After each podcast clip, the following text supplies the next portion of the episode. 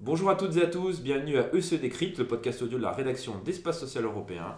Cette semaine, euh, édition spéciale, c'est notre numéro 50. Alors, euh, pour ce, bel anniversaire, on a décidé de faire un numéro euh, dédié un petit peu au contexte européen, avec un invité spécial que je présente directement, Monsieur Henri Lewal, correspondant d'Espace Social à Bruxelles et ancien directeur international de la mutuelle chrétienne belge. Bonjour Henri. Bonjour, je suis très heureux d'être parmi vous aujourd'hui et de débattre avec vous et d'échanger sur euh, l'Union européenne, un enjeu majeur pour nos pays. Donc vous avez pu entendre à sa voix qu'il est bien belge et pas français. Ça fera du bien d'avoir des interlocuteurs européens pour parler d'Europe et pas que des débats franco-français. Et pour m'accompagner, le directeur de la rédaction d'Espace Social, Pascal Beau. Bonjour Pascal. Bonjour Alexandre. Messieurs, on est à peu près un mois des élections européennes. Alors en France, on aura peut-être un, suffrage euh, en même temps, on ne pas encore. en tout cas, il y a un rendez-vous européen, c'est les élections européennes. Henri, dans quel climat vont-elles se dérouler? On sent qu'il y a un climat un petit peu flou, un peu tendu, mais pas qu'en France, c'est à peu près général à tous les pays euh, États membres.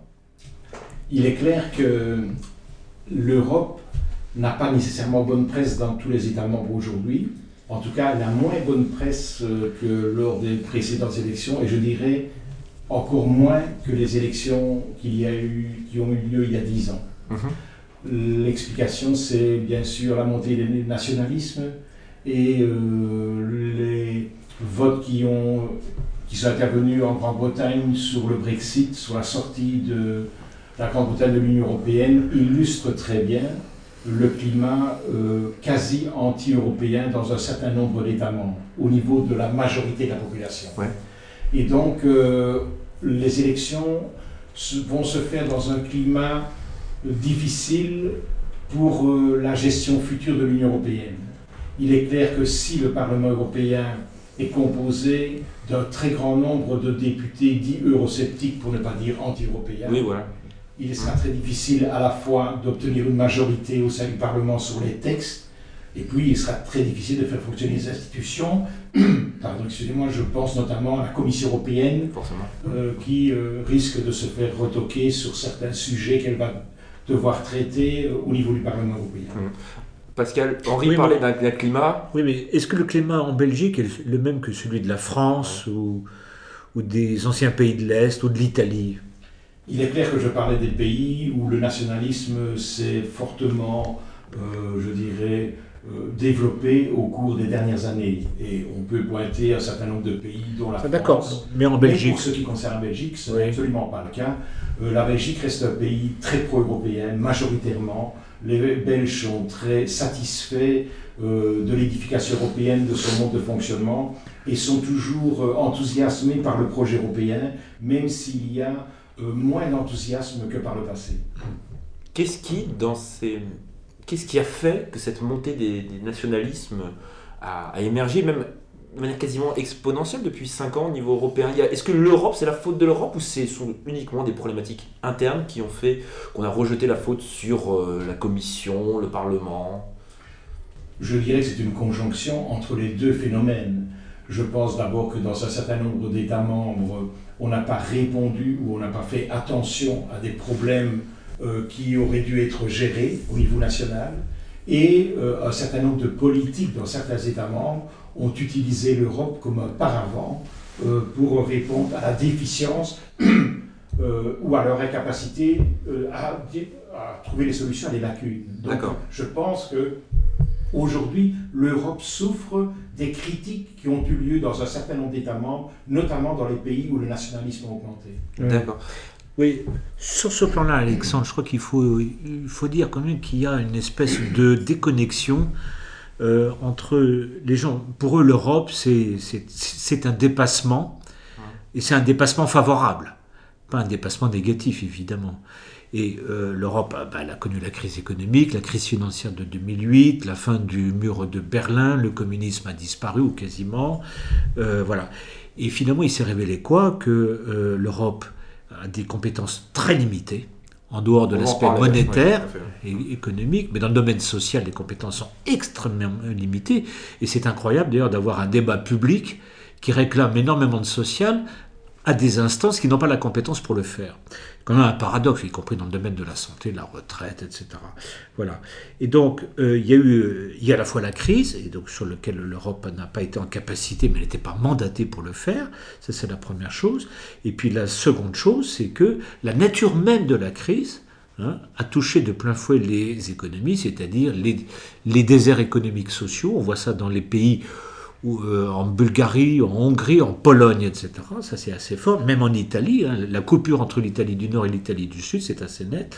Et la France connaît, avec le mouvement des Gilets jaunes aussi, que, un peu le même phénomène. Et, c'est ça le paradoxe, Alexandre, de ces élections, c'est qu'on va demander aux Européens d'aller élire un Parlement pour des compétences, somme toute, limitées.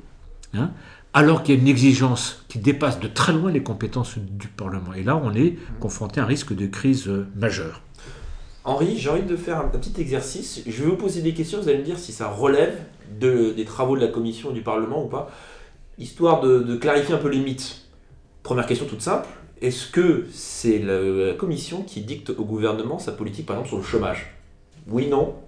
Non. D'accord. Est-ce que c'est la Commission ou le Parlement qui dicte à la France l'âge légal de départ en retraite? Absolument pas. Est-ce que c'est le, la Commission au Parlement qui décide de la politique fiscale de la France? Non plus. Parce qu'elle en a d'autres. Alors on fait quoi alors, Alexandre? La question, voilà, parce qu'elle a dit, en fait, concrètement, à quoi ça sert la Commission et le Parlement, les travaux de la Commission et la... Il faut rappeler que l'article 1 et l'article 2 du traité de Lisbonne, qui est la copie du traité de Rome et de ses améliorations, Tout à fait, oui. constituent une Union européenne au départ des États membres. Ce sont les États membres qui sont souverains. Ce ne sont pas les régions, ce n'est pas la population. Donc c'est les dirigeants de chaque État membre qui font la politique européenne. Hmm. C'est eux qui décident des compétences qui sont attribuées à l'État supranational, qui est hmm. l'Union européenne. Or, jusqu'à présent, les dirigeants des États membres n'ont pas voulu transférer des compétences à l'Union européenne dans le domaine du social de manière générale et dans le domaine de la santé. Ce sont des matières qu'ils souhaitent toujours gérer au niveau de leur État central, de l'État-nation. Donc, c'est-à-dire que, a priori, vu le contexte politique actuel, on peut penser que dans les cinq prochaines années, il n'y aura pas de changement ou de montée en puissance des compétences des instances européennes sur ces questions-là. Ça risque d'être compliqué, à moins que. C'est une superbe question. Oui, La question centrale, c'est de savoir est-ce qu'il y a une volonté de transformer l'Union européenne dans ces matières? Est-ce qu'il y a une réelle volonté politique de faire en sorte qu'il y ait plus de social et plus de santé gérée au niveau supranational? Je n'ai pas entendu jusqu'à présent dans la bouche euh, des chefs d'État une telle volonté. Pourtant, ils disent qu'il faut transformer l'Europe, mais ils ne précisent pas vraiment les matières sur lesquelles ils veulent le faire, en tout cas pas dans la matière ni sociale ni hum. santé. On l'a fait pourtant sur l'économie. Bah, toujours. Ça, c'est le débat. Mais... Non, mais toujours, Alexandre, c'est, excusez-moi, mais enfin, c'est, c'est l'économie qui tire la croissance économique. C'est, tout ça est parfaitement logique. Mais le social dépend de l'économie aussi. Oui, mais le social, euh, le social ne précède pas l'économie. Je suis désolé de, de, de, prendre les choses à rebrousse-poil, mais c'est pas le social qui précède l'économie. Ils sont liés, on est parfaitement d'accord. Le social ne peut être qu'une conséquence de l'économie, même s'il nourrit aussi l'économie, on est d'accord, mais c'est d'abord l'économie qui prime, c'est la monnaie qui prime, c'est le commerce qui prime, c'est la richesse, c'est la recherche, c'est les technologies, c'est les marchés, c'est le commerce européen, intra, intra-européen, mondial, etc. C'est le multilatéralisme, c'est tout cela qui a fait... Euh, voilà. Et puis c'est aussi la paix, il faut peut-être rappeler aussi cet aspect-là des choses. Nous sommes dans un monde assez assez en difficulté et tourmentée, l'Europe c'est d'abord une zone de paix considérable et de démocratie. Je pense qu'on oublie ça un petit peu. On, considère comme si c'était acquis. Bah, mm. c'est acquis, oui, jusqu'au moment où on a des crises. Mm. Voilà. Mais il faut rappeler ça. Mm. Ça me paraît essentiel. Je voulais, je, voulais reprendre ce que disait excellemment Henri. C'est euh, le fait qu'il y, a quand même un paradoxe. C'est qu'il y a des, c'est qu'il y a des, des sensibilités politiques qui ne veulent pas qu'on aille trop loin sur l'Europe. Or justement, l'Europe ne, va pas très loin. Elle devrait être satisfaite de la situation actuelle, puisque l'essentiel des grandes prérogatives dans le domaine social et de la protection sociale appartient aux États. Le véritable législateur de l'Europe, c'est le Conseil des ministres. c'est pas le Parlement européen qui est certes a des compétences, Mmh, tout à fait. hein, mais c'est le Conseil des ministres, hein, et c'est la, la façon dont les États conçoivent leur, leur intervention qui fait que euh, il en est ainsi. Bien sûr, Henri. Je voudrais ajouter à l'analyse de Pascal, qui est vraiment excellente, que, en fait, aujourd'hui, avec le traité de Lisbonne, on a ral- rallongé la compétence des États membres avec le Conseil des chefs d'État. Le Conseil des chefs d'État se réunit au moins une fois par mois à Bruxelles et c'est lui qui prend les grandes orientations politiques. Et le Conseil des ministres est le législateur. C'est-à-dire que c'est lui qui amène les textes qui demain devront être appliqués dans l'Union européenne sur base de la vision politique qu'ont les chefs d'État aujourd'hui à travers le Conseil des chefs d'État. Et ça, c'est essentiel à comprendre. On, on prend par exemple le problème de la migration pour se rendre compte qu'en fait, les chefs d'État ne sont pas du tout d'accord pour euh, faire en sorte qu'il y ait une politique migratoire européenne au niveau supranational. Ils ne sont pas d'accord pour avoir une fiscalité harmonisée au niveau européen. Ils ne sont pas du tout d'accord de transférer la matière sociale ou la matière euh, santé au niveau européen. Ils veulent conserver ça comme attribution. Et je crois que ce dont on n'a pas encore parlé, c'est le manque d'information et de communication Auprès et des- de compréhension de la population. Si on regarde bien les nationalismes, ils naissent principalement dans les régions les plus rurales, les plus conservatrices, mais les plus pauvres aussi en termes de PIB moyen par habitant dans chaque État membre. On a une euh, fracture aujourd'hui objective entre les citoyens qui habitent les zones urbaines, qui participent euh, d'un certain niveau de formation, culturelle, d'un certain économique. niveau de savoir, et qui sont pro-européens en règle générale. Qui À voyagent. les autres, par opposition, euh, et le Brexit le démontre très bien au niveau des votes, euh, sont des personnes qui sont tout à fait satisfaites de leurs conditions de vie et reportent ça sur, entre guillemets, les dirigeants de leurs États, qu'ils jugent incompétents. Et il faut quand même reconnaître que le Parlement britannique n'a pas montré d'une grand- une grande intelligence dans la gestion de la sortie euh, de la Grande-Bretagne de l'Union européenne au cours des dernières semaines. Donc, ils peuvent charger encore plus euh, euh, le navire, mais il faut aussi reconnaître que pour eux, le débat européen les dépasse, c'est trop loin d'eux, on n'aura pas expliqué les institutions, on n'a pas communiqué sur les bienfaits de l'Union européenne, la paix, je dirais plus de justice et de démocratie à l'intérieur de l'Union européenne, ni euh, sur les avantages du marché intérieur, incontestablement du point de vue économique. Qu'est-ce qu'on serait au niveau de la crise euh, monétaire s'il n'y avait pas eu l'Europe comme amortisseur? Marché Mmh. Une dernière question, peut-être, messieurs. Euh, Je Laurent- voulais peut-être revenir, Ah, Alexandre, Pascal. sur le. Je crois qu'il faut se mettre dans le contexte euh, de 2019. La Grande-Bretagne va sortir. Quand? Elle va sortir. Je pense qu'on ne reviendra pas en arrière. Le euh, les Italiens vont voter très anti-européens. Les anciens pays de l'Est vont voter certainement très anti-européens, hormis de la Slovaquie peut-être, encore on verra bien. Euh, L'Espagne est confrontée à une crise Euh, interne très forte. La Belgique, vous n'avez pas de gouvernement, cher Henri. L'Allemagne, c'est compliqué. Et, et la France, les, les- les courants politiques vraiment pro-européens, j'allais dire raisonnables, qui ne, qui ne fantasment pas le dossier européen, risquent d'être eux aussi minoritaires. Donc il ne faut pas s'attendre à une période politique européenne considérable. Je- on, parle, on oublie l'Allemagne, qui peut aussi avoir un vote euh, plutôt anti-européen, enfin, ou la montée Contestataire, euh, assez contestataire. Voilà, je crois que c'est aussi ça, Alexandre, qu'il faut rappeler. C'est un contexte beaucoup plus difficile euh, aujourd'hui et demain qu'il ne l'était hier. Pour rebondir là-dessus, votre sentiment, est-ce que demain le projet européen va être à l'arrêt, redémarrer ou est condamné dans ce contexte général?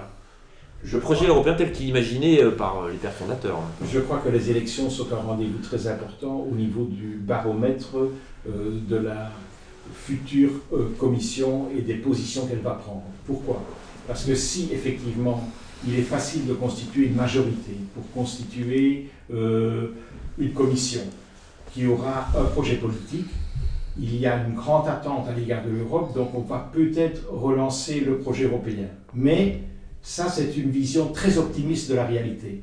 Je pense que les chefs d'État, si euh, ils ne sont pas confortés dans le vote pro-européens, Par les urnes, oui. par les urnes, euh, vont euh, plutôt avoir une tendance euh, euh, de euh, tiédeur à l'égard de projets européens ambitieux. Alors qu'en fait, on sait très bien qu'il faudrait une politique industrielle commune, une politique des infrastructures importante euh, pour essayer de redynamiser euh, l'activité économique dans certaines régions qui sont défavorisées et répondre à certains problèmes de chômage endémique dans certains lieux de l'Union européenne. Et de cette façon-là aussi répondre à des questions sur le dumping social qu'on met en évidence dans certains domaines comme par exemple le transport et répondre à des, des- des situations euh, qui doivent être gérées et que certains États membres sont incapables de gérer au sein même de leur propre État. Merci Henri. Pascal, un, un dernier mot? Oui, je partage ce que dit notre ami Henri. Moi, je suis très. enfin, écoutez, on peut être volontaire, mais aussi euh, un petit peu sceptique. On est dans une mauvaise phase. C'est une mauvaise passe. Le, départ de la Grande-Bretagne de l'Union, c'est pas simplement une question euh, commerciale, économique. C'est une question morale et politique. C'est quand même pas rien la Grande-Bretagne quand même. hein. C'est la deuxième, troisième économie de l'Union. Et à partir du moment où les petits États ne, ne, compensent pas, il faut, pas- il faut pas rêver, d'autant plus que les écarts de développement sont tels que c'est nous qui abreuvons. Donc on rentre dans une période extrêmement difficile. Le souhait, moi, c'est qu'on soit efficace. C'est-à-dire que les dirigeants européens choisissent trois, quatre sujets sérieux et partagés et qui mettent le paquet dessus pour les concrétiser et leur donner du sens. L'immigration est un problème. Les frontières sont aussi donc aussi un problème. L'industrie, et tu as raison Henri, euh, c'est complètement nécessaire. Euh, la relance sur un certain nombre de chantiers, sur les nouvelles technologies, euh, etc. Voilà. Choisissons, qu'ils choisissent quelques sujets et qu'ils s'y tiennent et que ça marche. Et comme ça, ça fera sens. Mais c'est clair que la grande Europe, telle qu'on l'avait rêvé les uns les autres, je pense qu'on on la met un peu sur l'étagère pour l'instant. Merci Henri, merci Pascal, merci à toutes Merci et à à tous de nous avoir écoutés. Et on se retrouve à très bientôt pour un nouveau numéro de SE Décrypte. À très bientôt, au revoir.